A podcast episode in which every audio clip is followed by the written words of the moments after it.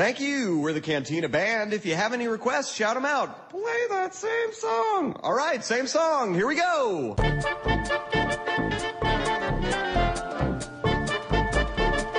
Eu quero perguntar uma coisa pra vocês aí, meus amigos. Se teve uma. Se existe uma onda de remakes e reboots, agora parece que tá tendo uma, uma onda de spin-offs.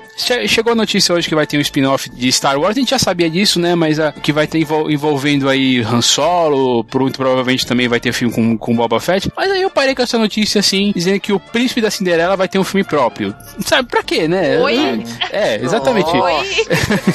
Sabe, o, o, né, o Rob Stark lá, que tava no filme da Cinderela do, desse ano aí, vai ter um filme live action aí que vai chamar Príncipe Encantado. Agora, porque, né? Vocês acham que tá já indo um pouquinho demais, não? Assim, tipo. Ah, até acho criativo, porque ninguém sabe o lado, o outro lado. O príncipe, o que ele viveu, quem ele pegou, quais seus amores, quais suas angústias. Acho legal, né, descobrir isso. A gente só sabe a Cinderela, a Bela Adormecida. Tem que saber do príncipe. Eu acho legal, eu acho válido. Se for bem escrito, eu acho legal. Esse é, é o problema. Esse é o grande ser, né?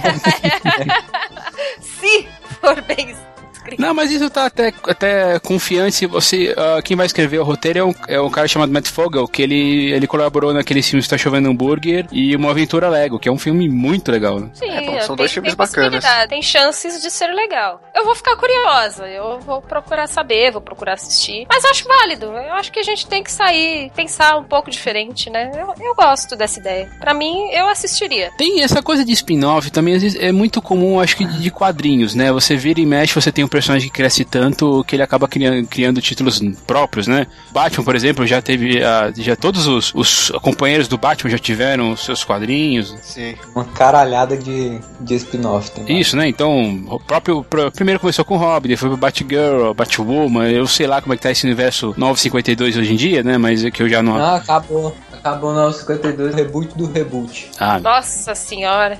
eu tô perdido. Mas tinha pelo menos cinco títulos do Batman nos 952. Cara, tinha, né? tinha mais, tinha mais. Tinha o Capuz tinha... Vermelho, tinha o Asa Noturna, tinha Batwoman, tinha Batgirl, tinha o Batman. É, hoje eu sei. A única coisa que eu sei atualmente é que o Batman não é, o, não é exatamente o Batman, mas eu sei lá. Não, é o Coelho da Mônica, é o Sansão Gigante de Metal. o Batman, eu não li essa história ainda, mas o Batman agora. Porque o. Bom. É bom, quem. É quem é não, sem spoiler porque afinal de contas, o povo aí deve. Essas histórias ainda não chegaram no Brasil, pelo que eu entendi. Né? Não, não, ainda não. Não, a. a desculpa, a, a não, ah, tá. Não, é melhor não, né? De qualquer jeito. Mas e aí, será... é porque assim, falando, porque eu peguei o Príncipe Encantado, porque a gente ainda continua nessa, nessa onda aí dos filmes de contos de fadas, né? O Malé, tivemos Malévola, a própria Cinderela, teve também o Into the Woods, o filme português mesmo, é Caminhos da Floresta. O A Bela e a Fera, o, o, francês, foi muito bonito. É um filme muito bem feito, eu já não gostei tanto do filme, Sim, mas... Eu gostei, eu achei fofinho, eu achei bonitinho, eu assisti ele esses dias de novo. Hum. É, que depende, né? Tem gostos. Que nem já o Cinderela eu achei legal, mas né, não achei tudo isso. Mas se fizer um filme só do príncipe, ou de repente daquela fada madrinha que aparece na Cinderela, eu acho legal. Desde que você saiba trabalhar o personagem, colocar alguma história legal. Eu acho que não, não teve o do Breaking Bad, não fizeram uma série só do Sol? E é muito boa. Sim. Então eu acho que tem que ter Sim, mesmo, tem que fazer, tem que inventar coisa nova. Tá, mas no, mas no, mas no caso, o Sol é um puta personagem. Sim, Sim é, o príncipe é também. O príncipe também. O príncipe mata todo o dragão, mata todo mundo. Pô, é muito louco. Ele Mas tem um comp... beijo que revive pessoas. É, podia, podia ter um background, né? De ele ter uma magia, de ter sofrido alguma magia assim, ser um necromante, né? Pô, ia ser um puta plot twist aí na, de nossas vidas todas. Tá, dá pra inventar qualquer coisa, porque ele é um personagem desconhecido. Você pode inventar qualquer coisa para ele. Você pode trabalhar isso, se for uma história legal, dentro do universo de contos de fada, eu acho muito louco. Eu acho que vale a pena investir, sim. Eu lógico que não pode fazer qualquer bosta, né? Ah, joga aí o cara bonito pra agradar as meninas meninas e acabou. Aí eu acho que não. Mas se desenvolver mesmo, inventar uma história legal, super válido. Eu gostei da ideia de fazer algum plot twist, né? De repente descobre que ele é algum tipo de monstro e aí faz uma continuação de Cinderela. Não, melhor não, deixa pra lá. Não gostei dessa minha ideia. Ou Mas ele é... é um monstro transformado em príncipe também. Ah, isso me lembra, isso me lembra ligeiramente uma história lá do pica-pau, que ele, que ele vai transformar, que eu lembro, da, da, só que ao contrário, na verdade, né? Que ele vai atrás do príncipe que vira, virou um dragão, aí o, o dragão, ah, o príncipe virou hippie. Mas esse O é, esse é do pica-pau do bem ou. Esse é do pica-pau do é bem do ou do pica-pau. Ah, É o não. pica-pau do pica-pau do bem eu não acompanha muito, não. Você gosta de ver o circo pegando fogo, então, né, Matheus? Eu, Eu gostava gosto do de que fumava polainas. charuto. É, e usava polainas. Aquele era muito bom, do rachador. Eu gostava quando ele tirava a racha na rua. Cara, olha, olha esses papos, né? A gente começa falando de uma coisa, vai pra pica-pau, vai pra Batman, quadrinho, meu Deus, do céu, é, é incrível como a mente humana funciona. É, vou, vou amarrar tudo. Olha só, olha só o poder do Tigre Cash. Vai eu lá. vou concordar com a Melina e dizer que se tivesse um, um spin-off do Leôncio, mas se fosse bem escrito, eu assistia. de Coração aberto. Porra, o Leôncio é louco.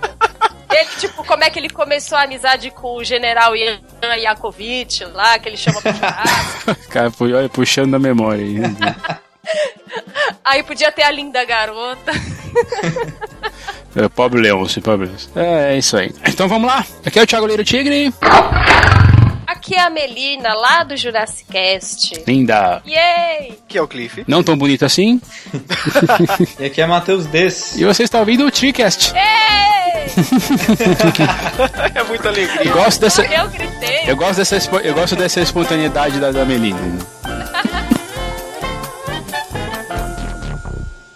Este programa é um apoio da Rádio São Paulo Digital, um programa da Liga Nacional Web Rádio, spfcdigital.com.br.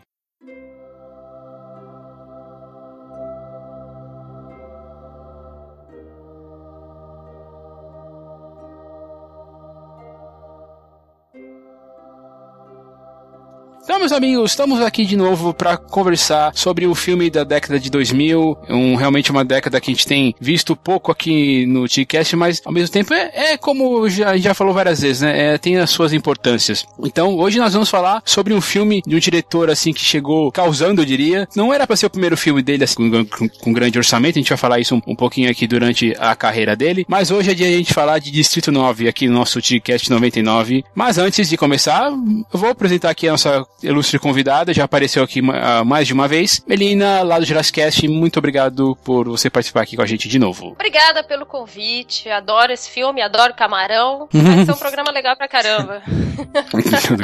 Realmente eu, eu, eu pensei, eu não tinha pensado em fazer, em fazer esse filme tão recentemente, mas aí você tinha comentado pra mim que gostava bastante do filme, e como eu não tinha visto ainda, eu resolvi fazer assim, porque assim, sabe, é um filme que todo mundo fala tão, falava tão bem, e agora eu entendo porque as pessoas falam tão bem dele. E não é bom o filme? Você Ah. assistiu, você, você gostou, o que, que você achou? Eu gostei pra caramba, assim, é melhor, e sabe qual é a melhor coisa? Mesmo nesse tempo de internet, eu consegui me salvar de todos os spoilers possíveis do filme. É, e se Olha você aí. tomou algum em 2009, já, já esqueceu, né? Pode ser também, né? Faz tanto tempo. Ah, certo. E falando em 2009, o que a gente pode falar que lançou junto esse ano? Foi um ano de produções, assim, monstruosas. Sim. Eu já, eu já vou Eu- começar com uma boa. Dragon Ball Evolution. Ah, não. Ô, É, bom, veja bem, veja bem. Quando eu tava falando assim de produções assim grandiosas, eu tava falando, por exemplo, de um Avatar que, que, que simplesmente você pode falar assim, eu não, não sou, não sou um dos grandes fãs de Avatar, imagino que as pessoas estejam aí que gostem do filme também, mas é um filme que a gente comentou isso na, no, no Tigrecast sobre James Cameron, que o filme hoje, o filme é o, é o maior, a maior bilheteria do mundo até hoje, fora assim, se você não, se você não contar a inflação, esse tipo de coisa, mas é só 2 bilhões de dólares que o filme, que o filme rendeu no, no mundo todo. Mas daí seguido atrás também esse ano foi o, o filme do Harry Potter e o Príncipe Mestiço, também teve é, outro, outro que le- levou uma caralhada de dinheiro, Transformers, a- As Vingas dos Derrotados, 2012 é desse ano, Up, Up que é um filme assim que eu acho fantástico, eu amo Up. O ano Tem 1 o- também, não é? Sherlock O Holmes. Mr. Nobody, né, também. Esse é o Mr. Nobody? Esse, esse é do, do, do cara do Old Boy? Não. Não, eu tô Não, misturando tudo não. então. É do, Não. é do Michel Gondry lá com. Ah, nossa, achei, recetei Não, tudo, hein? Não, não, não. Mr. Nobody é um, um Jared Leto, O Jared Leto, é. Vixe, então acho que nós erramos dois É o- aqui. que é, que é do Vaco Van Dormael. Ah, eu ia acertar esse nome fácil também, né? Se beber não case também. É, putz, se beber não casa eu gosto bastante. Muito Poxa, bom. a Princesa e o Sapo, gente. Eu adoro essa animação. Eu não assisti Preciso Sapo. É muito bom, cara. Tem um Lunar, né, do Duncan Jones. Putz, esse filme eu adoro. Primeiro cara. Sei lá, pra quem gosta, teve o Lua Nova, né? Do, lá do- dos Ah, vampiros não. que brilham. De filme bom. De filme. É, Fala de 2002 filme, teve bastante, bastante filme ruim também, né? Olha, eu vou dizer, eu posso garantir alguma coisa. A não ser que alguém me pague lá pelo Patreon, Eu não vou falar de, de- de Twilight nunca aqui, né? Mas se alguém quiser falar. Vamos manter o nível, né? Mas assim, pagando, né? Que mal tem. Não vou... Dinheiro na mão, calcinha no chão. O primeiro Taken desse ano, né? O primeiro. é, como é que chama em português mesmo? Implacável. Pulso Implacável, eu escolhi nisso, nosso querido. É, o, o primeiro centopeia humano também, né? Olha, vai sair novo esse ano, hein? Uh. Teve, teve aquela desgraça que foi X-Men Origins. O do Aliás, Wolverine, né? desgraça, é, do Wolverine. Teve o filme da Chun-Li, que também é outra desgraça. Esse, esse eu nem fiquei sabendo. Mas você tem essa memória pra filme ruim, assim, ô. mano? Tamo aí pra isso, né? Cara, deixa Mas eu ver aqui. melhorando um, um pouco o nível da conversa assim, teve o Watchmen, né? E Bastardos Inglórios do, do Tarantino. Também foi o, no- o tema do nosso Tigcast número 52. A Conquista da Honra, do Clint Eastwood, que é um ótimo filme também. Eu não vi a Conquista da Honra, eu vi o- a versão japonesa dele, né? Que é o Cartas de Fujima. Esse eu acho um filme muito legal. Os dois são sensacionais. Ainda falando aí sobre o avatar da, da menina que tá com, com o Nicolas Cage, é o Knowing é desse ano também. Como é que chama em português? A gente passou outro dia na televisão. Presságio? Presságio, exatamente. Presságio. Nossa, a, a primeira vez que eu achei- assisti esse filme, eu achei do caralho, assim, fiquei alucinado e chamei meus amigos pra ver de novo. Foi- Mas- Foi engraçado. Hoje em dia eu olho assim, com vergonha. Secreto. É. Vai até diminuindo, né? Eu tenho vergonha. Vocês gostam do Velozes e Furiosos 4? Não, Esse é Foi série começou a ficar boa pra mim. Que também é desse ano. calhou. É, muita galhofa, cara. Tem nos filmes assim, mais, como é que eu vou dizer, mais, mais nonsense que eu já vi na minha vida. Adrenalina, o 2, o High, High Voltage com o, Não, Jason Statham. Um Só vi o primeiro. vai, agora o dois é muito, é, já é, é too much. O um até vai, né, se você entrar naquele clima. O problema é que o 2 ele não tem roteiro. Ele acontece simplesmente. Ele vai simplesmente acontecendo. É, ele tá lá, você assiste e ele acontece. O um ainda tem, né, alguma coisa. Uhum. O dois, Jesus amado. O, re- o reboot do Star Trek do J.J. Abrams também de 2009. Ixi, Anjos e Demônios é, é sinistro. De, de ruim. De- Isso que eu ia perguntar, né? Porque dependendo. Legal. Ah, eu odiei esse filme. Desde, desde- Mas o, tem a, a, a versão do. Caraca, o primeiro sueco lá da, da trilogia Millennium, né? Não foi desse ano também? Sim, sim, o. Uh, caramba. É, eu não, eu como, é que chama, como é que chama a versão? Como é que chama em, em, em norueguês? Cara, o nome norueguês eu acho que eu vou ficar devendo, viu? Mas o, o, o brasileiro é os homens que não amavam as mulheres. E a, a versão, a versão norueguesa também tem, tem, tem esse nome, porque não tinha. Tem uma, tem uma, uma da diferença da tradução. Parece que. Ah, bom, eu não vou lembrar desses detalhes. É, Enfim, não, pois é, parece que o nome, o nome brasileiro é mais certo que o nome, o nome americano. americano. Hum. É, porque o nome americano, a tradução é, é da, da garota com a tatuagem de dragão. É, alguma coisa assim. Também o Hurt Locker, né? O, Guerra ao Terror esse ano. Ah, também. Eu gosto desse esse ano. Assim, faz, assim, na época que eu assisti, eu gostei muito, pelo menos na época do lançamento. Eu não, eu não imagino que minha deve ter, deve ter mudado.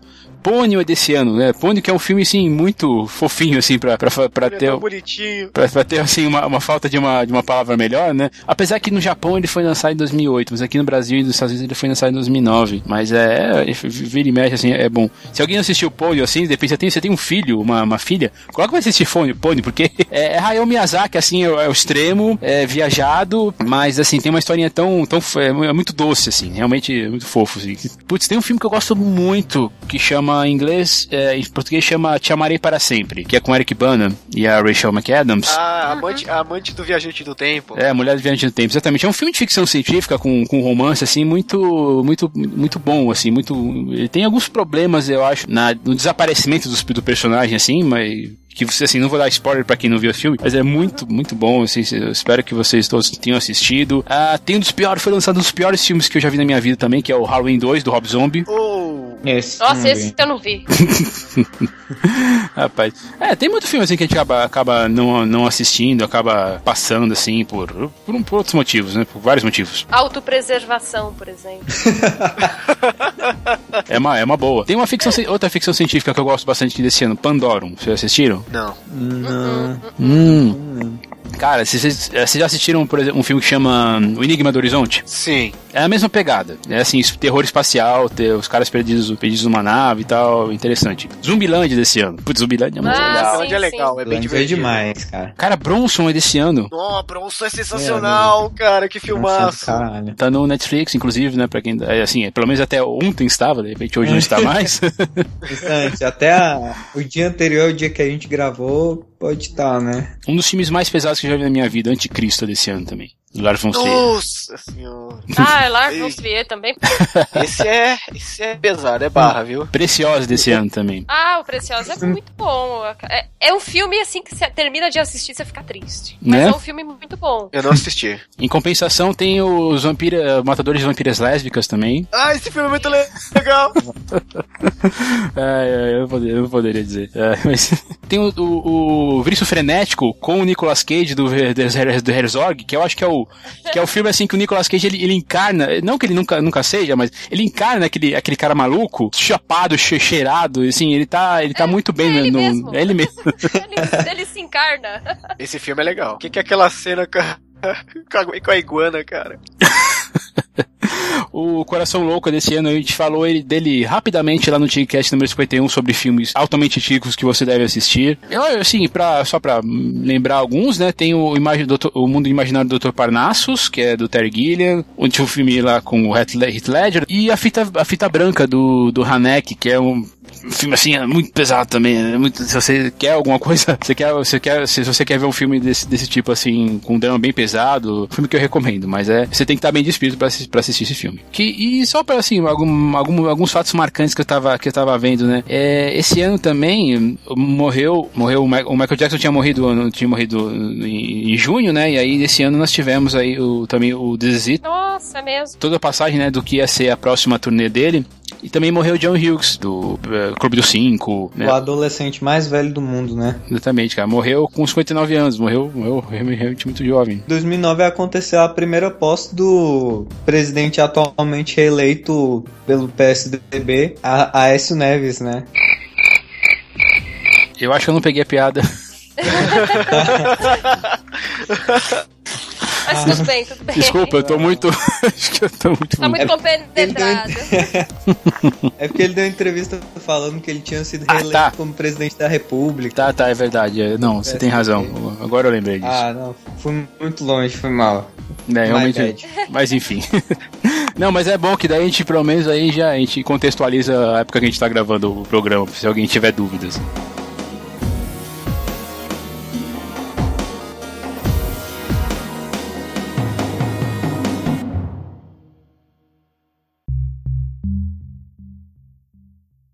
Agora a gente vai falar um pouco também de, de Neil Blomkamp, Blomkamp, que é um sul-africano nascido lá em Johannesburgo. Ele realmente foi, ficou conhecido pelo, pelo Distrito 9, mas ele tem vários fi- filmes curta, curta-metragens ainda, inclusive um deles, um, um que chama Live in Jo- Joburg, base do filme do Distrito 9, e ele fez algum, ele trabalhava com alguns, ah, alguns, ah, algum- na TV com alguns, é, como se diz, alguns programas de TV com efeitos especiais. Então ele estava em Dark Angel, por exemplo, Stargate SG-1. São séries assim que fizeram, fizeram bastante sucesso na, na época. Tem os cinco curtas, eu só consegui assistir um até agora, né? não sei se existem outros assim na, no YouTube ou até mesmo. Currículo, né? Não, não, mas é, não, nem, nem no currículo, mas eu digo assim se eu consigo achar por aí, né? Nas internet. O Eleven Joburg eu tenho certeza que tem. Eu assisti no YouTube, tá uma qualidade não muito boa, mas dá pra você ver é, o, o estilo dele que se reflete isso, nisso, né? Que se reflete no filme. Pois bem, ele dirigiu, como já vamos falar hoje, um pouco mais de Distrito 9, dirigiu Elysium de 2013 e o Chap de 2015, Uh, que e vai para aí aparentemente e já está prometido aí pra 2017 um novo Alien, né? Esse assim eu estou realmente torcendo assim com todas as forças que que dê É. certo. É, não, não dá pra saber, não dá pra saber. Não vou falar nada. É que lá. 2017 tá longe ainda, né? Tá muito longe, então deixa pra lá, né? Vocês gostam desses outros filmes? A gente, vai- a gente vai falar bastante de, de Distrito 9, mas vocês gostam de Elysium e Chap? Eu tenho um problema com Elysium. Eu não gosto de Elysium. Eu tava com muita expectativa e, assim, eu achei muito fraco. Esse, esse é o negócio, a expectativa, né? Talvez, talvez isso que mais... é, é porque ele tem o ele tem o mal do Shyamalan e, e dos irmãos Wachowski, que ele começou com um puta filme do e depois ele desce pra um nível que as pessoas não esperavam, né? Bom, isso é aquela coisa, né? Expect- Expectativa é is a bitch. mesmo.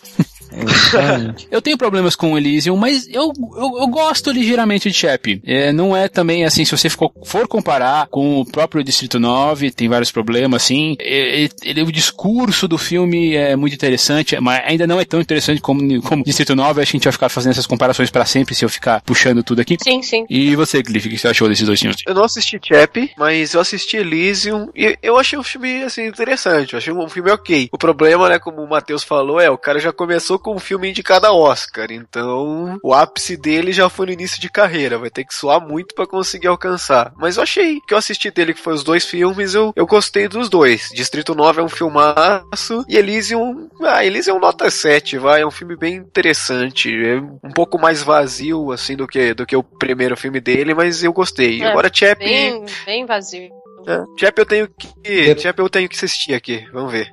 Depois que tu assistir o Chap, tu vai gostar mais de Elysium. Pode ser, pode ser. o Elysium teve um elenco bem, bem, bem, bem, bem, bem pago, né? O Elysium teve Matt Damon, Jodie Foster, né? Também teve Alice Braga, né? E além do, do Wagner Moura, né? O nosso querido eterno Capitão Nascimento. Sim. Wagner sim. Moura que fala por português no filme, né? Ah, Falou! Só valeu por isso. assim. É, o filme tem problemas, com certeza. Eu gosto, é, eu, eu gosto, é, de- é que nem o Chap. Eu gosto muito da premissa. Então, é, o que, se você for pegar desses três filmes do, dele, é, tem uma discussão social. Todos, né? Então, O Elysium também tem essa questão do- dos, do, né, dos mais pobres que são, é, são, são divididos de uma, de uma sociedade. É só que é, comparado com o Distrito 9, é, a coisa vai extrapolada, né? Então, digamos assim, né, toda a classe média, a classe baixa, todos os mais miseráveis ficam na Terra, enquanto os, os ricos vão lá para Elysium, né? Que é a estação espacial. Ó, são- É um tema óbvio, mas assim, como a ficção científica sempre faz, é, é a boa ficção científica, como a gente já falou aqui várias vezes, ela cria um discurso. O discurso de Elysium é bom, mas faltou faltou, faltou aquela, aquela liga mesmo, né? Não é um filme ruim. Eu, eu não vou dizer que Elysium é um filme ruim, mas Ah, tem muitos pontos negativos. O Né. vilão, a história, os porquês, um monte de, de furo. É, é previsível. Assim, eu achei ele muito, muito, muito fraco mesmo, assim. Não, não, não me convence. você falou uma coisa bem, bem legal também, Melina. É a questão do vilão.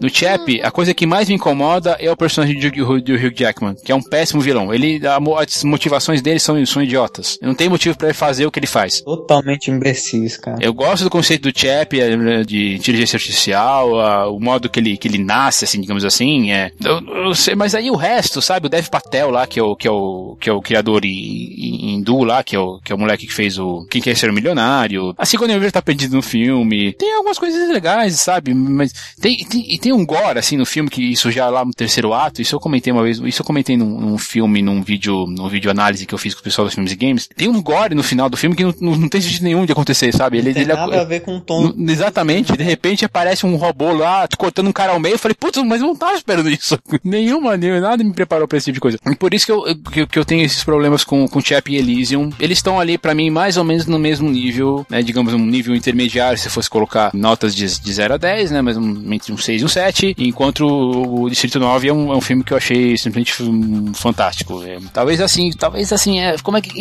o que a gente pode falar? Só foi a, será que foi a pressão? Porque, afinal de contas, os, os três filmes são, são escritos por ele e pelo Terry, Terry Hatcher. Aliás, Elysium não. Elysium é ele sozinho, né? Realmente, Elysium ele foi sozinho, daí talvez eh, na hora alguém tenha pensado, ah, de repente Valdo faz ele, ele voltar com o Terry E ele voltou com o Shep, não, não deu muito certo ainda, mas eu acho que foi um pouquinho melhor que, que Elysium. Mas assim, ainda assim com muitos problemas. A única certeza que a gente tem dos filmes dele é que vai ter uma puta premissa e vai ter o Charlton Copley, né? O resto é uma surpresa. É, o Charlie Copley que tem que aparecer. Coitado, ele, afinal de contas, ele desceu, né? O, o- agora o ganha- o- o ganha-pão do, do, do, do direito, digo, né? Agora o. Ele tá em Ao todas, né? ele tá em todas. É. Ele é o Johnny Depp do Tim Burton pro cara, né? É isso, mais ou menos. É, ele tem que estar no. Eu imagino que ele vai, vai aparecer assim aí no projeto do sem nome aí por enquanto do Alien. né? Não tá linkado aqui no IMDB como se ele tivesse no projeto. Por enquanto, o que a gente sabe, a única pessoa que a gente sabe mesmo é a Ripley, né? A Sigourney Weaver aí, que ele realmente traba, trabalhou. E, então, falam assim que ele vai, ele vai, ele vai, ter- vai chamar aí o Michael Bay, né? Que, pra reprisar lá o. Ah, caralho, que susto, Thiago. É, que foi? Nossa, por um momento eu entendi, eu entendi Michael Bay. Não, não, é Michael Biehn. Biehn, que é o. Que bom, cara. Né, que é o, que é o, que é o personagem lá do, do- que é o mesmo personagem, meu Deus, do lado do, do Cara, 7 do, do Alien do Resgate. Lembram dele? Sim. Não lembro dele. Não, você assistiu? Você assistiu Alien do Resgate, né, Matheus? Ou faz muito tempo? Não, não tem muito tempo não, na Bom, verdade. ele, ele é o Dwayne Hicks, que é o, que é o cara lá, que é um boa, boa pinta, da, que, que tem um. Tem um certo, um certo, um certo casinho aí com a, com a Ripley. Ah, ele é o Kyle Reese, vai, pronto. É, Ah, o Kyle beleza.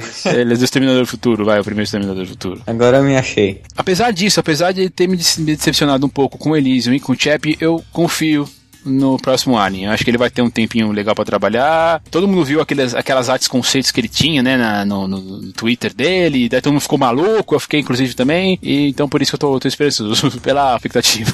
Eu já Olha o tô. perigo da expectativa. É, eu tô neutra. Falei, deixa também. E quando, Eu- quando chegar 2017, eu penso. Pra- Deixa pra lá. Pra mim, o, o slogan o, o slogan desse novo Alien tinha que ser Alien Tiririca. Pior do que tá, não fica. Então, pra mim, pior, pior que o Tá quarto filme não isso, vai ser. viu? É, tá tenso. E eu, eu falei, a gente poderia falar rapidamente do Charlito, Ch- do, do Carlito, Carlito Chaplin, não, né, filho? do Carlito Chaplin é lindo, né? É que parece mesmo, no Charlito Copley, né? O que, que ele fez? Ele fez Distrito 9, Elysium e.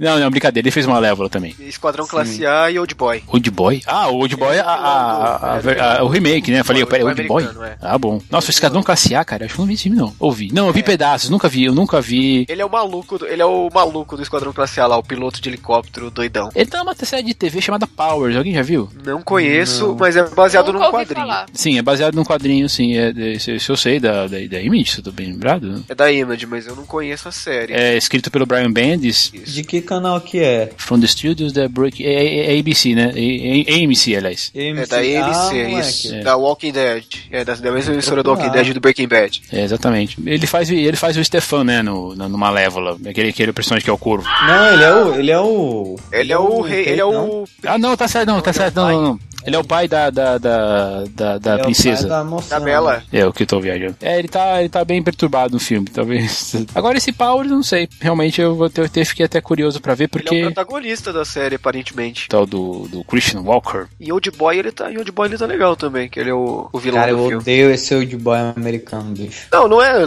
é. é bem ruizinho, mas ele tá legal. Assim, a única, o único papel que ele não me convence é o boladaço do Elysium lá, cara. Não dá pra o é- Kruger. É, não, não dá. Aquilo lá é vergonha alheia. É, ele pegou assim, não, eu vou, eu vou, eu vou variar, né? Primeiro eu fiz um bobão, um bo- bobalhão aí, agora eu vou fazer um vilão mal. Ih, Não, vilão, vilão de, de Elysium Não. é ridículo.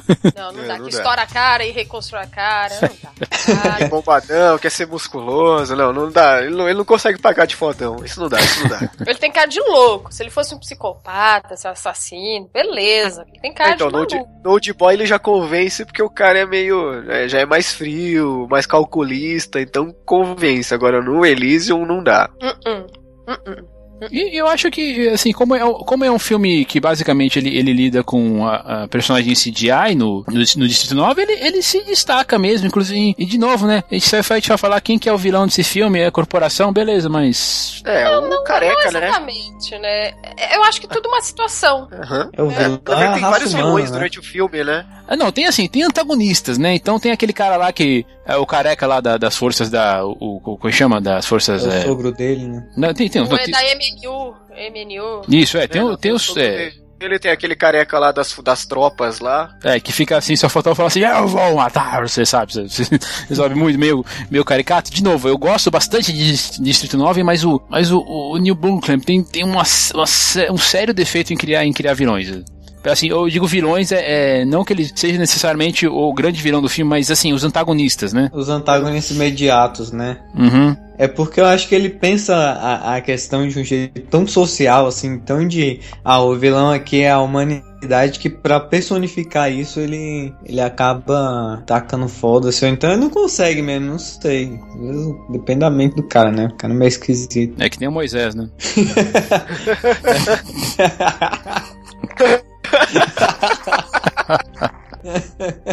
Essa piada do Moisés nunca, Nunca fica velho, né? nunca envelhece, cara. É.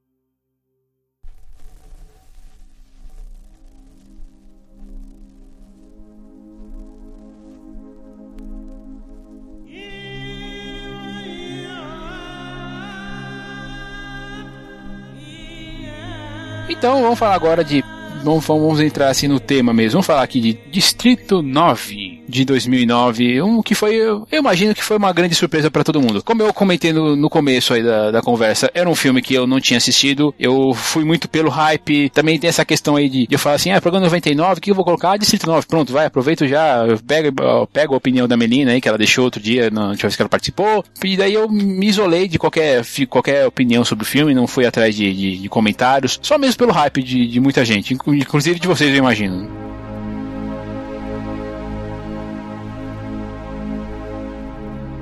A coisa que mais me, me surpreendeu no, na época que eu tava ouvindo falar dele é que ele tinha uma mão do Peter Jackson, né? Que ele produzia o filme. Porque a ideia, na verdade, era antes, em 2001, o Neil Blomkamp dirigiu um filme baseado naquela, naquela série de jogos Halo. É. é Eita, aí eu, aí eu botava fé, moleque. É, só que aí não deu certo, daí o, né, quem tinha esse dinheiro era o Peter Jackson, ele conhecia já o, o, né, o, o, Neil, o Neil né, dessa época aí. Ele falou, ele falou assim, ó, quer saber, a gente tinha um orçamento aqui pro filme, 30 milhões de dólares, tó, fala o que você quiser. E aí ele fez e aí ele fez o, né, o Distrito 9. Baseado naquele curto que eu já comentei aí, com, que, eu, que eu comentei um pouco mais cedo. É o Live em Newburgh, né? Isso. Esse eu não consegui ver, cara. Hum. Mas fiquei curioso. Pois é, ele é, é, é, é, bem, bem legal. Tem seis minutos, então depois eu, eu, vou colocar o link aí pra quem quiser assistir depois na postagem. Pá. Esse filme, ele começa com aquele, aquele estilo documental, né? Então, nós temos, estamos entrevistando lá o personagem do, do Charlito, que é Charlotte, Charlotte, Charlotte, Charlotte, né? Charlotte. Charlotte, Charlotte, Charlotte, Charlito.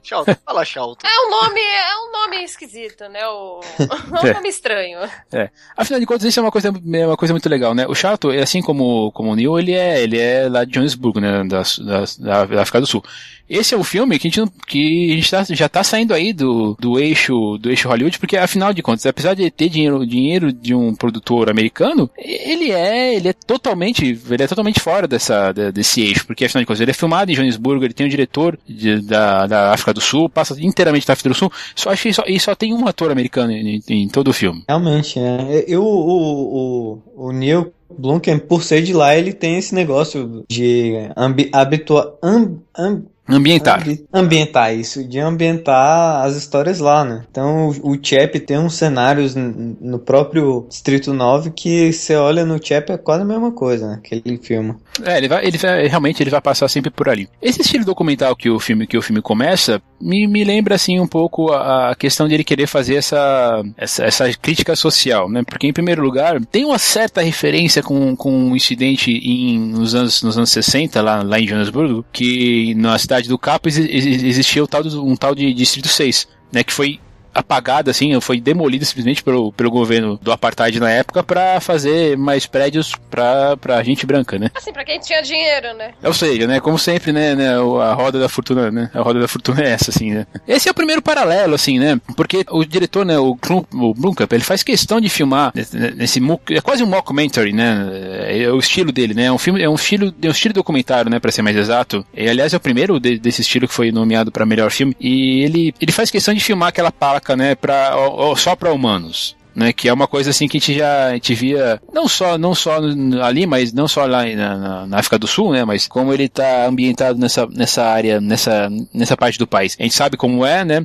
E tem reflexos óbvios nos Estados Unidos, no, no, aqui no Brasil também. Essa questão da, da separação. A grande diferença é que o apartheid era uma coisa bem, bem feia, né? Para a população negra dos, do, da África do Sul, ainda que eles fossem a maioria. Tinha uma parada violenta e, e não tinha. Porque assim, se você for pegar no, sei lá, um Selma da vida, você tem um problema que acontece ali, você sabe que as pessoas sabem daquele problema, mas é um negócio ainda é, é relativamente velado, né? Lá o, o, negócio era escrachado mesmo e pesadíssimo. É, a, o regime de segregação racial ali, que durou metade dos anos 40 até metade dos anos 90, ali pelo, pelos governos, por causa do, do, do Partido Nacional, foi, foi, uns, foi assim, foi aquela coisa, os direitos eram comandados pela, pela, pela, pela população branca, que era menor aí, muito menor, né? Era minoria, assim, tem até uma piada em máquina mortífera 2 ou 3,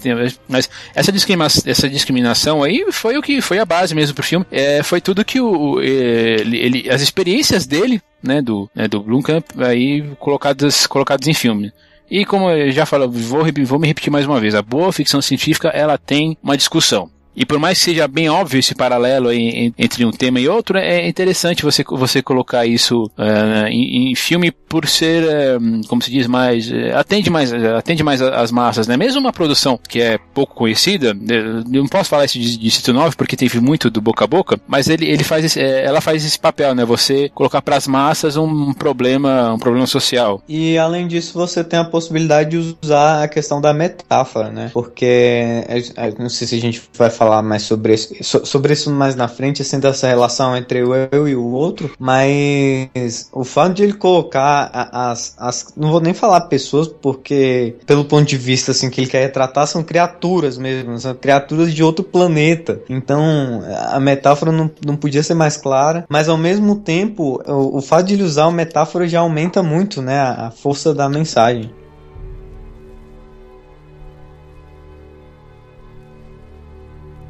E aí nós temos esses personagens aí que eles são chamados de, de prawns. Eu, eu, eu como eu assisti, assisti sem legenda, não sei como é que eles colocaram isso em, em português, mas... Camarão. É camarão mesmo? É camarão, ah. camarão. Camarão. porque, é, porque realmente tem essa, essa, carinha, essa carinha de camarão, né? Esses personagens aí que chegam no céu um dia sem aviso. E é legal que eles não param nos Estados Unidos, nem na Inglaterra. Eles param em Joanesburgo, tipo, terceiro mundo. Isso que eu acho que fica mais legal no filme, né? Pois é. E ele já começa o filme assim, né? Ao invés de parar em Nova York, Washington, Londres, é, a nave parou em Joanesburgo. É, tipo, ah, foda-se Estados Unidos, né? Pra eles, na verdade, ah, Estavam passando, deve ter acabado a gasolina deles, sei lá. Quebrou o freio da nave e eles foram picando e parou onde parou, né? Isso é uma coisa legal, inclusive, porque assim, tem muitas. Assim, a, a ficção científica ela não precisa se explicar né, necessariamente. Então, ela parou ali, claro que por os motivos do, do Neil para fazer assim a, a, crítica social. Mas se você for pensar em termos simplesmente de história, não é uma coisa que incomoda. Ah, você vou ficar pensando não. por que, que eles pararam em Johannesburg? Não, eles pararam ali pronto. Tinha que parar em algum lugar, né? Uhum. A gente começa a pensar por que parou ali em Doctor Who, por exemplo, que todo Natal tem uma invasão na, na Inglaterra.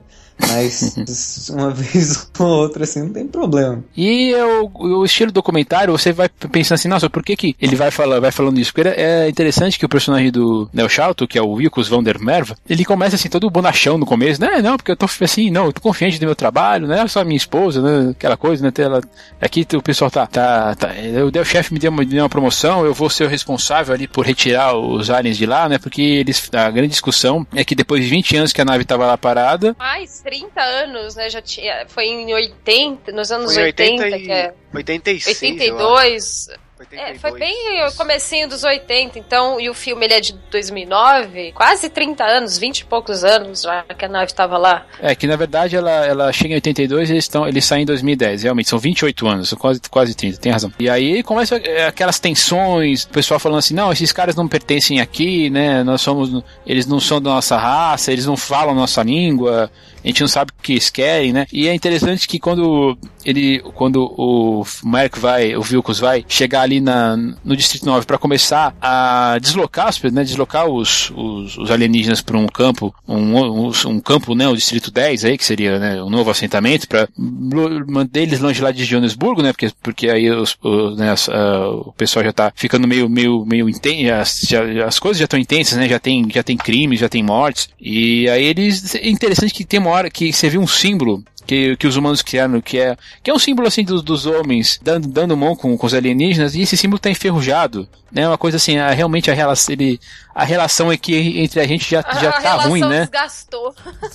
é, são, são pedaços assim de filme que, que isso é uma coisa que eu gosto muito. É que o diretor simplesmente te mostra, ele não fala né? Não coloca uma narração off, que é uma das coisas que eu acho que é uma mais terríveis né, no, no cinema. E é legal quando eu vejo uma coisa assim, putz, que legal, ele tá me mostrando visualmente que a relação, que a relação entre os dois, entre as duas raças tá, tá problemática e não tá me, me contando isso por, palavras, né? Isso, isso, é, isso é interessante ao mesmo tempo porque a, as falas do Icos, elas são elas são contradizentes assim não porque a gente está pensando no melhor para eles né? é isso daí você vê pela, pelas próprias filmagens né? Que tem os dois pontos de vista né? Tanto tem o pessoal dos direitos humanos direitos internacionais como é que é? Interestelares lá do que, que eles fazem. Isso isso vai dar o assim, o plano de é, a estrutura para o filme para ser mais exato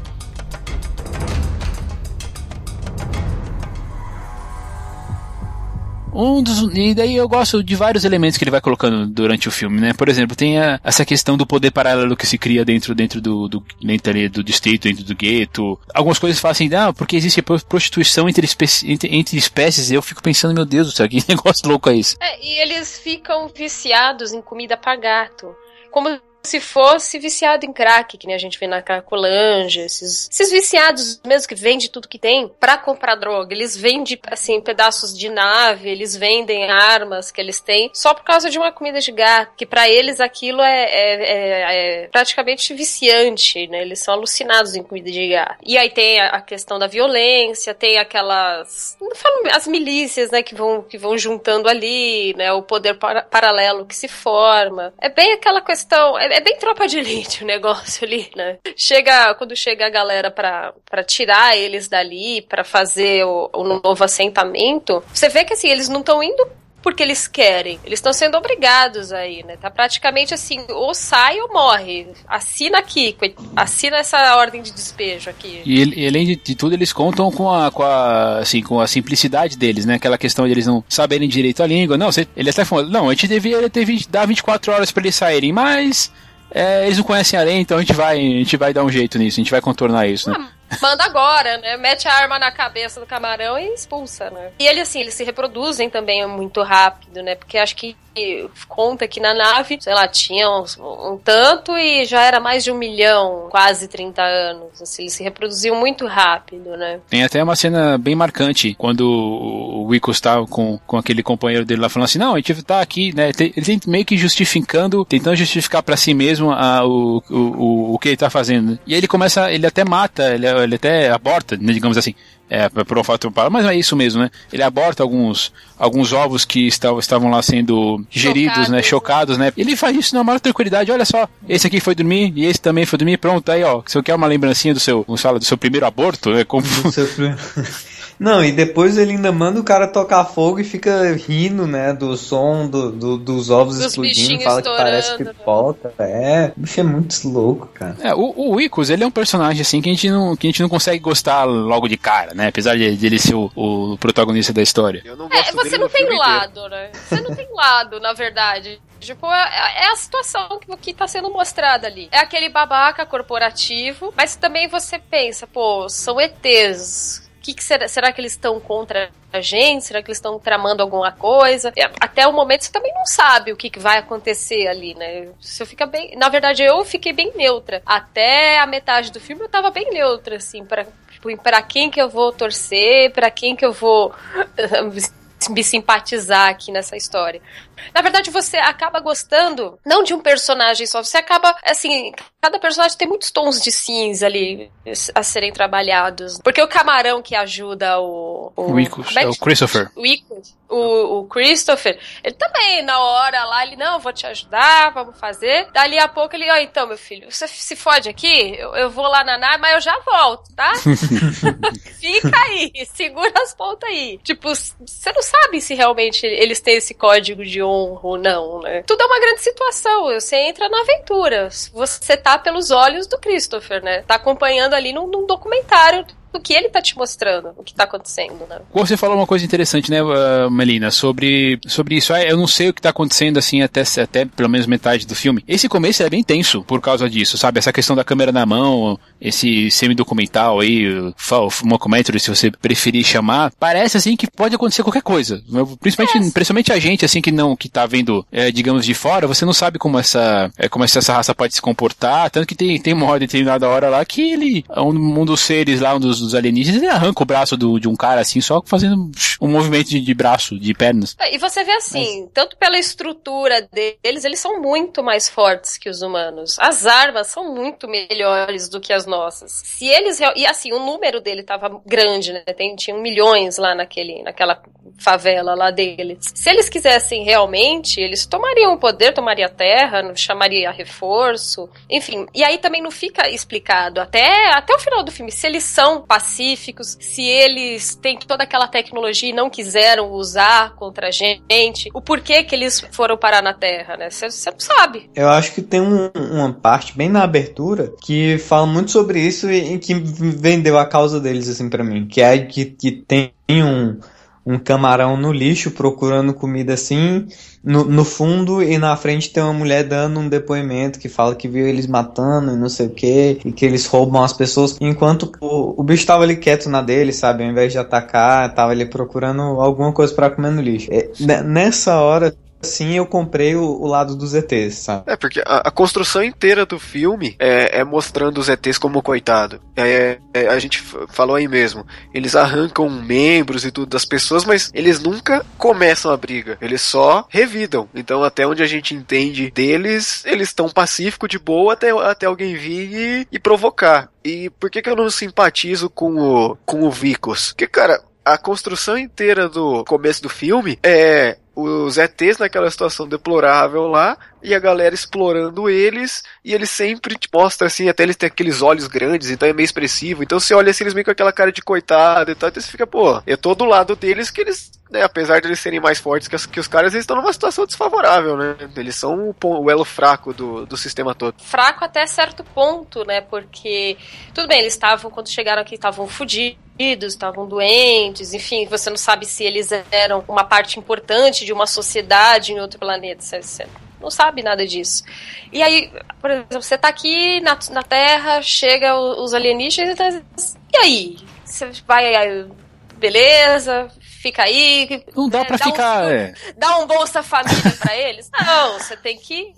Né, tem, tem toda essa questão, assim. Eu, eu entendo, assim, até a metade do filme, dos caras quererem fazer esse controle, de querer tomar a situação, né? Com, por, por ter medo do que, que aquilo pode, pode causar no futuro. Pra nossa própria raça, né? Pra nossa raça humana. Lógico que você pode ver isso N camadas. Você pode colocar isso. Ah, mas são os negros, os brancos, a questão racial. Você pode interpretar de qualquer maneira. Eu tô interpretando o filme ET e humanos. E a gente sabe que o humano é uma raça muito escrota, né? É, isso, é, isso é verdade. Né? Na verdade, a gente, o que o filme faz é reforçar esse, esse, esse problema que é uma autocrítica, digamos assim, né? Da própria, da Sim, própria raça humana. são medrosos, são...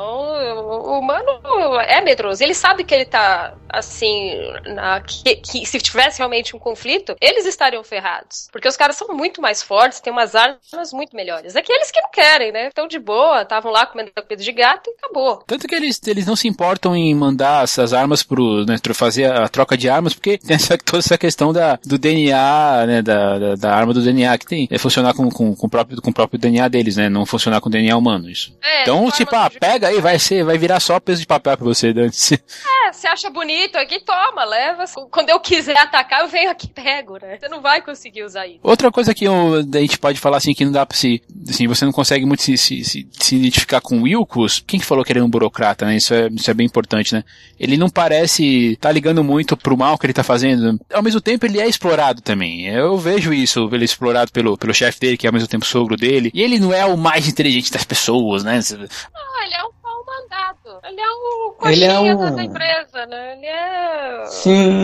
Ele é um coitado ali. Ele é o típico cara que sofreu lavagem cerebral do sistema, né? Para ele, o, o, procedimento dele ali é, é, é, acima de tudo. E isso, igual a Melina falou, lembra muito Tropa de Elite mesmo, né? Ah, isso é uma coisa bem interessante aí que você comentou agora sobre é, a lavagem cerebral. Quando toda uma, então, na verdade, é toda uma, uma sequência de, de, erros, né? Primeiro, o, né, como a gente já falou, o Icos não é o mais inteligente dos caras, então ele vai mexer num, num, num negócio que não sabe o que, que é, ele é infectado, a gente demora um tempo para entender como é que essa infecção funciona, que na verdade vai transformar ele num tipo de híbrido, e ele não conta para ninguém que pode ter sido infectado, né? Beleza, até, até virar, até virar, é, ele vira, ele vira experimento mesmo, né? Como os outros são. E esse é um outro, outro paralelo ali da, é, da história, né? O que a MNU lá queria mesmo era dar um jeito de poder usar aquelas armas, né? E, e lucrar com isso, né? Então, de novo, é, esse outro paralelo da ficção científica aí, de fazer, fazer essa, essa crítica ao, né, ao, ao, Estado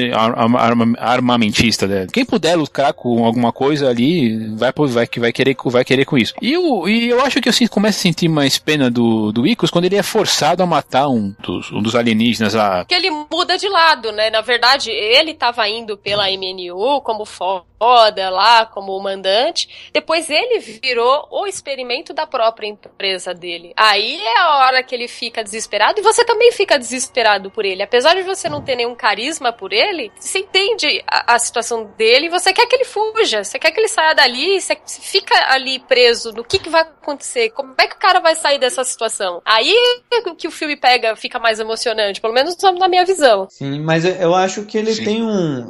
O Ecos ele tem um problema que é, é, eu acho que ele, ele é, é, um problema assim que é, faz parte da denúncia, né, que, que o Neil Blomkamp quer fazer, que assim, quando o negócio é pessoal, ele se segura, sabe? Quando ele chega lá com o pessoal pra, dar os avisos prévios lá, a toda hora ele tá falando pro pessoal segurar, pra ninguém atirar, porque a impressão é de que ali é, um, é uma situação muito pessoal para ele. Ao mesmo tempo, ele cresceu vendo a, aquelas criaturas de outro planeta é, sendo tratadas como criaturas de outro planeta que vieram só pra f com, com a parada e, e, fazer bagunça e criar uma favela. Então, para mim faz muito sentido esse negócio de ao mesmo tempo ele, ele se divertir de, destruindo os ovos lá, mas ficar com esse, esse, esse peso na consciência, assim, quando a parada fica pessoal. É, porque ele tem, dessa, dessa vez, ele tem um, um, um pouco, né? Dessa vez ele tá sendo forçado a isso, né? Aquela, é, ele tá levando, imagina, ele tá sendo torturado para poder usar, para usar a própria arma, né? Daí, esse desespero, né? Essa coisa de, de, de dor, de, de, assim, não, de, não necessariamente entender a dor do outro, mas participar da dor do outro, ele fica desesperado. E aí a gente começa a sentir mais pena dele, né? Apesar de ainda e claro, ainda estar ali do lado, né, digamos assim, estar do lado do, dos, dos alienígenas. É porque ele começa a fazer parte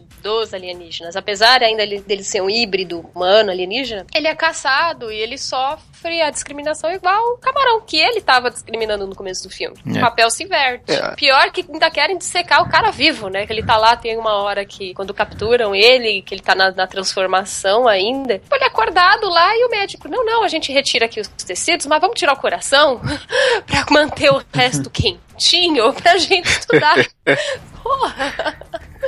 Aí, aí é a hora que bate o desespero do cara, né? Aí nessa hora também você fica desesperado por ele. Apesar de você não ter, né, entender que você tá do lado do camarão, saber que aquela empresa é, é, é evil, mas você quer que ele saia daquela situação. Depois disso eu fiquei torcendo por ele. Sinceramente, eu fiquei, não, vai, é isso. é, ele ganha um pouco mais de simpatia, mas mesmo assim, cara, ele, pô, ele é muito egoísta nos, nos motivos dele, né? Ele dá, ele realmente ele não tá, ele não tá interessado assim em, em, salvar a raça, ele quer se salvar, óbvio, porque afinal agora eu sou um monstro, eu não sou nem de uma parte nem de outra. Quem que vai me aceitar? A minha esposa acha que eu transei com alienígenas e eu peguei isso. e aí, como o Matheus falou, né, um pouco mais cedo, a questão da lavagem cerebral, a mídia tem uma, tem uma grande parte nisso, né, da tua lavagem cerebral, Sim. né, porque fica parecendo, não, porque o Icos, ele é perigoso, armado, tem, tem, tem três braços e pode infectar os outros assim a 30 metros de distância. E às vezes ele ficava falando, não, eu quero um hambúrguer, pelo amor de Deus, me dá um hambúrguer, né, sabe? É aquela, imagina, ele tava só querendo, só querendo comer. E, e, de novo, né, como você não vai fazer certos paralelos sociais com isso? Uma pessoa miserável, às vezes ela chega no, no lugar e ela, e ela assim, ela só quer, só quer se alimentar, só se, pelo amor de Deus, me dá uma coisa pra comer, não, e ó que ele não tava nem pedindo assim, não tava nem, é, é como se diz, é, mendigando isso, ele tinha dinheiro lá, mas aí por causa dessa, dessa contra-propaganda que foi feita aí pra, pra ele, ele não, ele não poderia nem, nem, digamos assim, tentar viver uma vida no, normal. Não, ele, ele vira um pária e se ele não se cuidasse, óbvio que ele ia, ia ser colocado em 24 jarros ali na, na mesa dos, do, do, dos, dos médicos. Eu acho que nem não, não precisa nem ser um miserável, sabe, Thiago? É, fazendo um, um paralelo com o próprio programa da semana passada, só de você, de alguém levantar a possibilidade de você estar tá do lado dos outros, não estar tá do nosso lado, você já é um dos outros, né? Então, para aquelas pessoas, a possibilidade de ele ter qualquer envolvimento com, a, com aquelas criaturas já transforma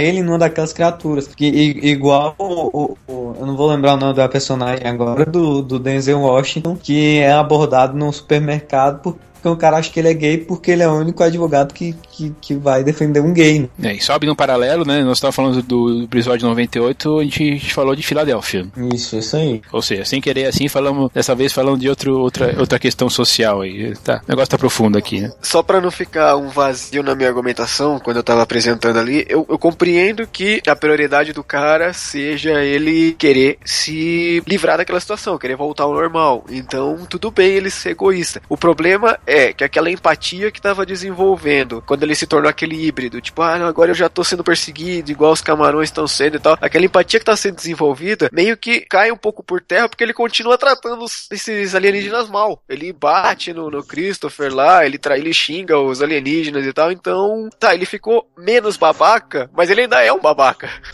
ah, sim, ele não muda de, de uma hora pra outra simplesmente, né? Ele vai aprendendo, digamos assim. E, além da, e ainda assim, né, apesar dessa, dessa coisa dele, dele, aprender, dele aprendendo, a gente, ele demora muito, muito pra, pra, pra, pra, pra, pra, pra se, pra se desvencilhar dessa persona dele, né?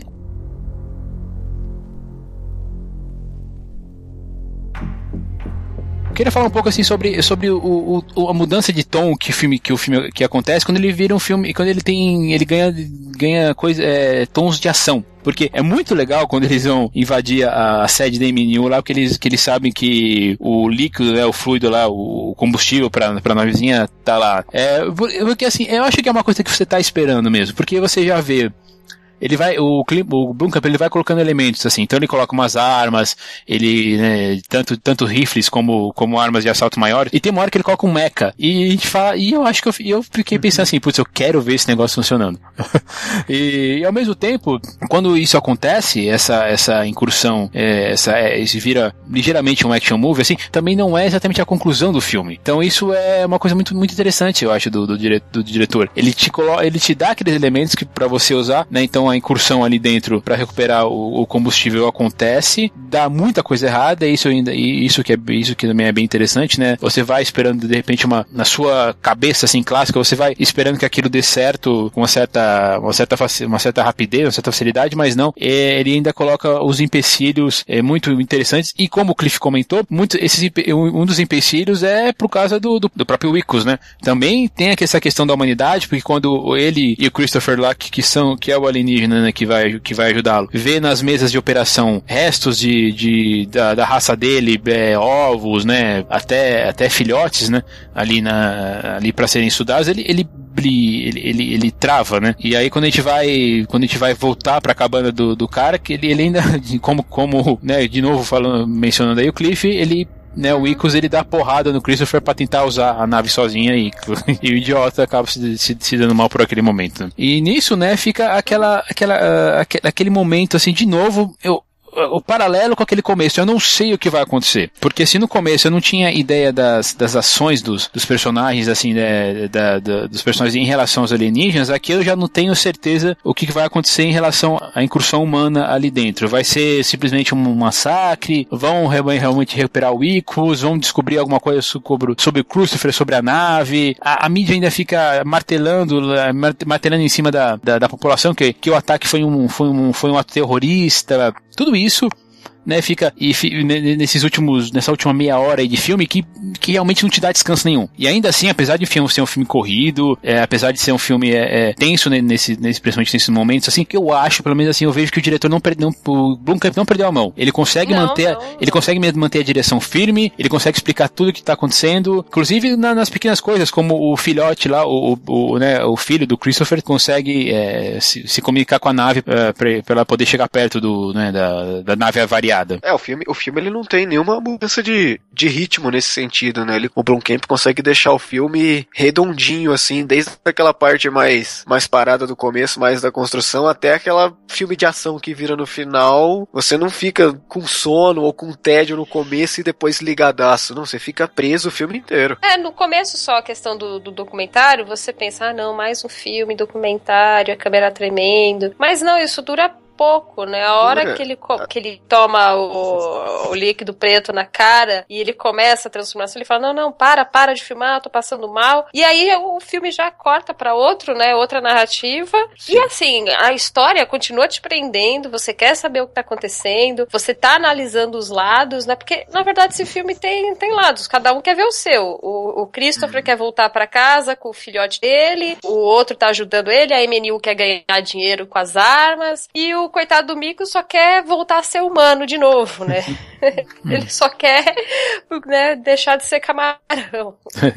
E aí, essa, essa trama vai acontecendo, né? E você vai vendo. Lógico, você pode analisar de várias formas. Ah, a questão do social, a questão de. Isso aí vai da sua interpretação. Mas vendo por esse lado, você entende assim, o, o ponto de vista tanto do Camarão, do Christopher, como o do Mikos também. Cada um tá vivendo o seu lado. Os dois, eles querem alguma coisa. Assim, ah, eu não sou teu amigo, mas a gente tá nessa situação, então vamos ter que se ajudar. Então, ah, você consegue entrar lá no prédio? Consigo. Então vamos lá pegar o líquido preto de volta, porque senão você não volta para casa e eu não viro humano de novo. E, e isso é legal, assim, essa construção, que fica claro que assim, eles não viram melhores amigos do nada, mas também tem aquela situação. Pô, tô fudido. Ele também, meu filho, vamos junto, porque senão os dois, se, se, tem uma esperança da gente se salvar é agora. Inclusive, a parte, essa parte que já chega na conclusão, ele ainda não tá, ele ainda não tá transformado. Ele, imagina só, ele tá dentro de um mecha, né, de um, de um robô de, de assalto, né, que é, uma, que é a parte,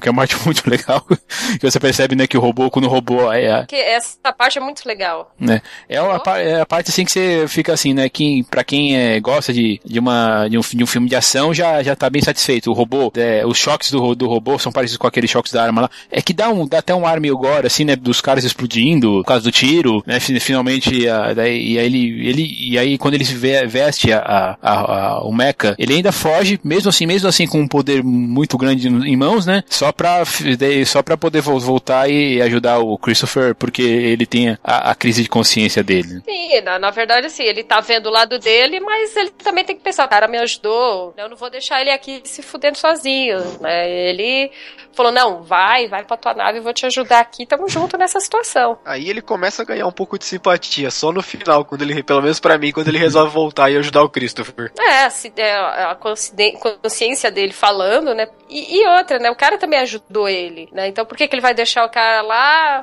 sendo que ele, se ele pode fazer alguma coisa? E outra, ele não vai poder subir na nave sozinho, ele vai para onde? Ele não sabe nem onde é o planeta do cara. ele vai morrer da mesma forma tá ferrado igual. Os problemas dele se tornaram os meus, né? Essa, é, essa é, a, é o que estava acontecendo no fim das contas, né? Ele se, ele se mudando, sendo um híbrido, ele, ele começou a perceber o que era ser perseguido, o que era ser, ser diferente, e ali, no fim, claro, no, no final que ele, que ele se compadeceu, né? Que né, o, a, o coração dele se abriu para a possibilidade de, de, de ele estar tá errado, e, ele, e aí na, na possibilidade de fazer o certo, porque afinal de contas ele tinha, finalmente tinha um poder que ele não tinha antes, né? Ele era, como a gente falou lá no começo, né? Ele era um pau mandado pelos, pela, pela companhia, pelo sogro, que era o, que era o chefe dele ao mesmo tempo, pela desconfiança das pessoas depois que viram um, um, uma, uma reportagem falando que ele era, que ele era perigoso e tal. Ali ele tinha o poder de mudar algum, fazer, fazer a mudança enquanto ele estava com a armadura, né? É uma coisa, poder, poderia ser uma coisa momentânea, mas naquele momento ele, poder, ele podia fazer a diferença e fez, né? O suficiente para poder salvar o Christopher e o filho para embarcarem na, na, nave mãe e fazerem que, o que eles puderem. Aí, acho que a gente comentou muito por cima, mas a, o grande problema que o Mikos ficou, que o Mikos ficou, ficou muito perturbado é que ele, o que o Christopher falou que ia voltar pra nave, mas só ia voltar dali, dali três anos, né? E só ele ia, então ele ia ficar três anos como sendo, sendo um, um, camarão, né? E isso ele não fala, não, não posso isso, né? Não posso, não posso indicar isso. Daí ele ficou desesperado, né? E no desespero as pessoas fazem, fazem merda. Sim. E você entende. Eu até entendi o lado dele. É tudo medo, né? Porra, né? É medo. É, você entende, assim, a questão dele tá desesperado e do outro, falando, pô, se eu falar que eu, eu, eu, vou e vou deixar ele aqui, ele não vai querer ir lá. Então você vê, assim, o, o, jogo, né, de um e de outro, o jogo de interesses de um e de outro. E na verdade, no final, os dois tiveram que se ajudar. Porque, assim, se pelo menos um tem, tem a, a esperança, a chance de, de conseguir fazer alguma coisa, vai, quem sabe dá certo. O, o problema é que se daqui três anos ele não chega para ajudar o, o Mikos. Ele chega com toda a tropa para tomar a terra e, e, matar todo mundo, né? Esse é o problema. É, nunca saberemos. eu, é. duvido que, eu duvido que tenha uma continuação de Distrito 9 e também não precisa. Afinal Tomara de que não tenha. Né? Pra quê? Só é. se de repente o New Club morrer e aí alguém falar assim, não, vamos fazer o Distrito 10 tem, aí. Tem os boatos de fazer Distrito 10 o Charlton Copley disse que o, o Blomkamp tá com, com uma ideia de fazer, mas não tem nada confirmado. Pois é. Bom, bom tá aí. Tem, tem Alien antes, né? Daqui a pouco a gente vê. A gente vê. Eu, eu realmente tenho uma. Tenho uma eu, eu, lembro de uma, de uma reportagem falando que ele ainda queria fazer o tal do, do Distrito 10, mas temos que esperar, né? Tem, primeiro vem o Alien, depois a gente pensa em Distrito 10, tá bem?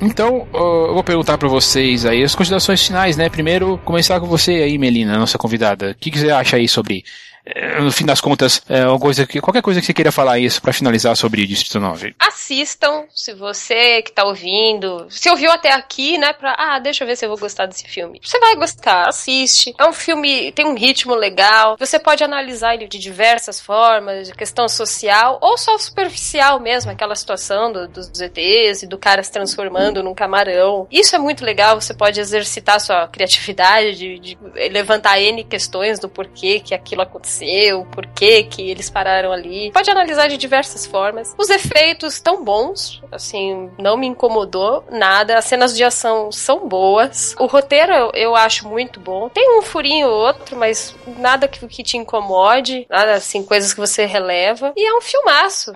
Assista. Ok. E você, Cliff? Bom, Distrito 9 cumpre a risca o que, o que a ficção científica tem que cumprir, que é apresentar aquele cenário incrível para fazer crítica social. Faz críticas a várias coisas de uma maneira bem contundente e ainda mais significativo por ser um filme da África do Sul. É um ótimo filme, a, apesar de eu não ter gostado do protagonista, de eu ter achado ele praticamente antipático, um babaca no filme inteiro. Isso não desmerece a história, a história é ótima, o clima é ótimo, os efeitos efeitos são muito bons, mereceu todo, todo o hype que esse filme conquistou. E mais do que isso, você tem um bom filme de ficção científica, você tem um bom filme de ação, que as cenas de ação são muito boas. E para quem gosta também um bom filme para te fazer pensar. Você com certeza vai pensar em várias coisas, vai olhar talvez a realidade te cerca de uma maneira diferente depois de assistir esse filme. É extremamente recomendado assistir Distrito 9 porque é um filmaço. É ótimo. E você, Matheus? Eu vou começar com uma citação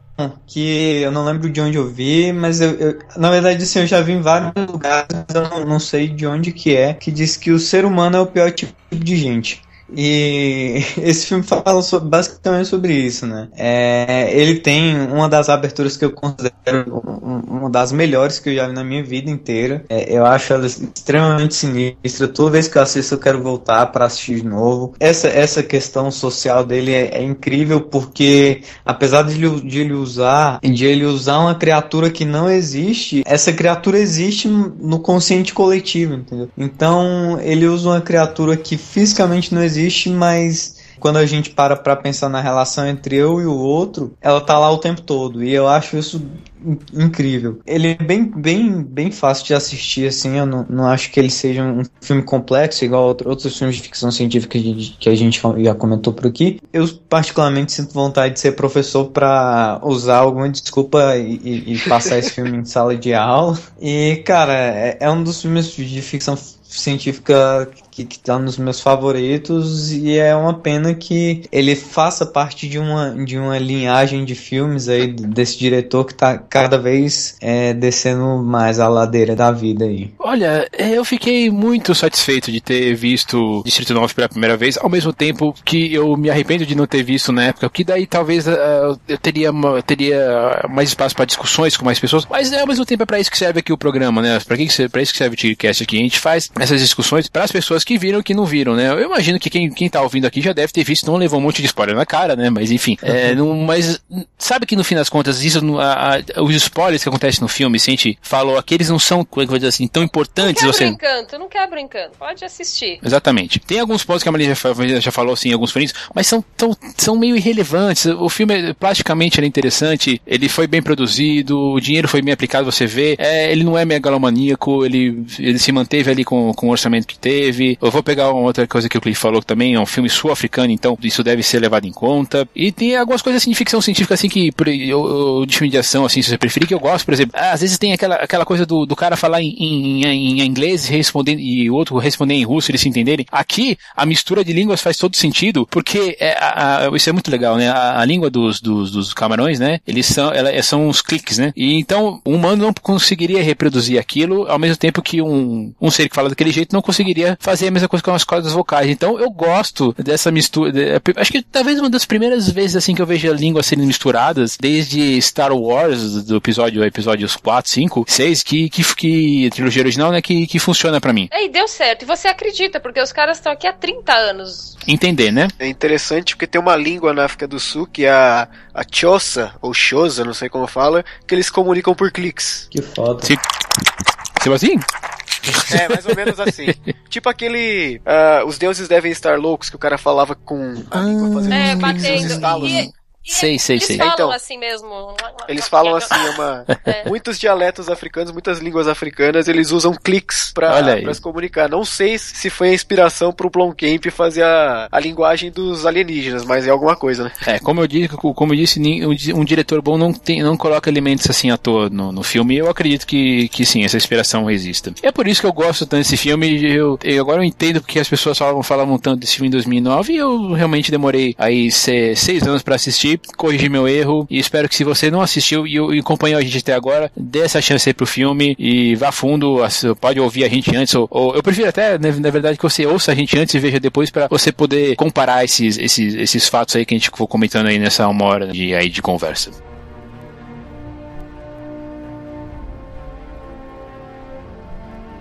Legal, olha aí, então então estamos terminando aqui mais um papo. Melina, muito obrigado uma vez por você participar aqui com a gente e pode deixar os seus recados finais aí, seu jabás. Ah, obrigada pelo convite. Esse filme é maravilhoso, adoro falar sobre ele. E quem gostou da minha participação, quiser saber de onde eu venho, né? Qual que é o podcast que eu participo, lá no Jurassicast, www.jurassicast.com.br. Entra lá, tem programas sobre cinema, comportamento, entrevistas, tem de tudo. Legal. Ju- Jurassic Cast, que é o segundo melhor podcast do Brasil, né? Qual que é o primeiro, Olha. Matheus? Só perde pro Tigre Cast. É, é, é legal. E o Cliff, né, ele já tá aqui em casa. E você, com mais por favor, né, fala de, de onde você, de onde a gente pode te encontrar também, Cliff, além daqui. Vocês podem me encontrar, né? Agora eu sou equipe fixa daqui, então vocês podem me escutar aqui sempre. Hum. Mas eu tô lá no Urudcast, www.tiorude.com.br. Tô no Cronologia da Casa, www.cinemacão é, cronologia da casa por hífens e eu tô lá no Trashcast do plano9.com.br e o último episódio nosso que saiu, que é um jabazinho bem importante, o episódio 17, a gente falou sobre a turma do Penadinho e faz parte de uma iniciativa que envolve vários podcasts de quadrinhos e cultura pop em geral que todo ano resolvem falar de um assunto, de um grande assunto. Esse ano agora em julho são os 80 anos do Maurício de Souza, então quem puder, escuta o Trashcast, tu escuta todos os outros que fizerem parte da iniciativa para prestigiar o trabalho de todo mundo. É isso aí. Legal, eu está, já está na minha lista pra ouvir, viu? Já tá aqui no, na- no meu feed. O problema é que eu tenho tanto podcast pra baixar que tá- vai demorar um, um ou dois dias ainda eu ouvir. Mas enfim, tá, eu vou, vou ouvir assim. Como, como eu ouço né, o Jurassic Cast também, acabei de usar- ouvir sobre o Superman 3, de- que a Melina não participou, mas eu dei uma muita risada. Enfim. Não, não, esse filme é muito ruim. Pra ouvir a gente aqui, pra continuar falando com a gente, pra... eu pergunto pra você, o que, você acha de Distrito 9? Você gosta, desgosta?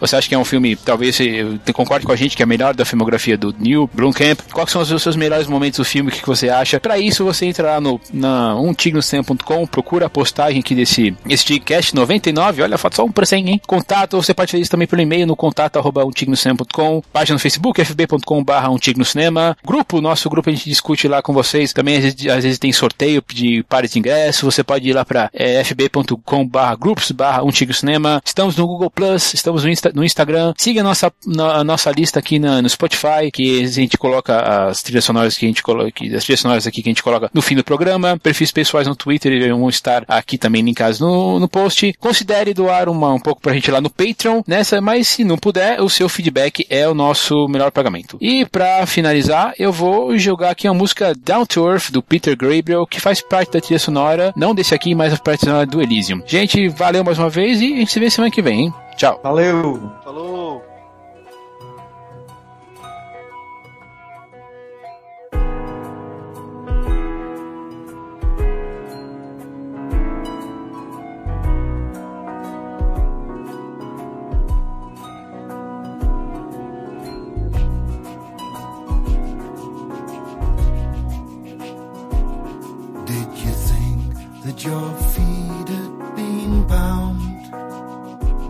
by what gravity brings to the ground. Did you feel you were tricked by the future you picked? Well, come on down.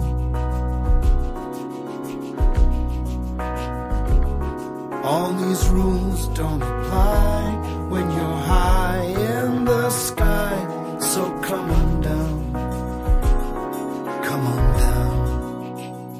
We're coming down to the ground. There's no better place to go.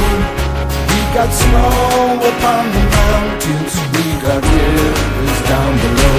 We're coming down.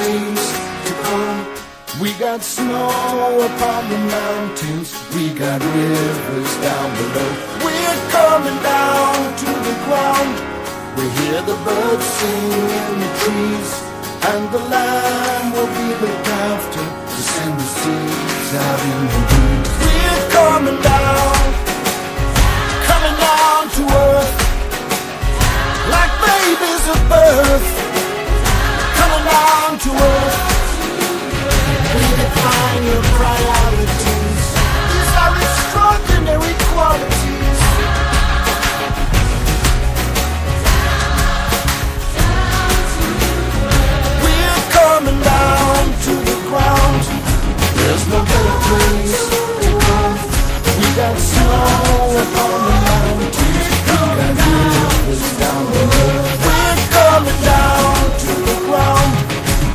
the birds sing in the trees and the land where we live.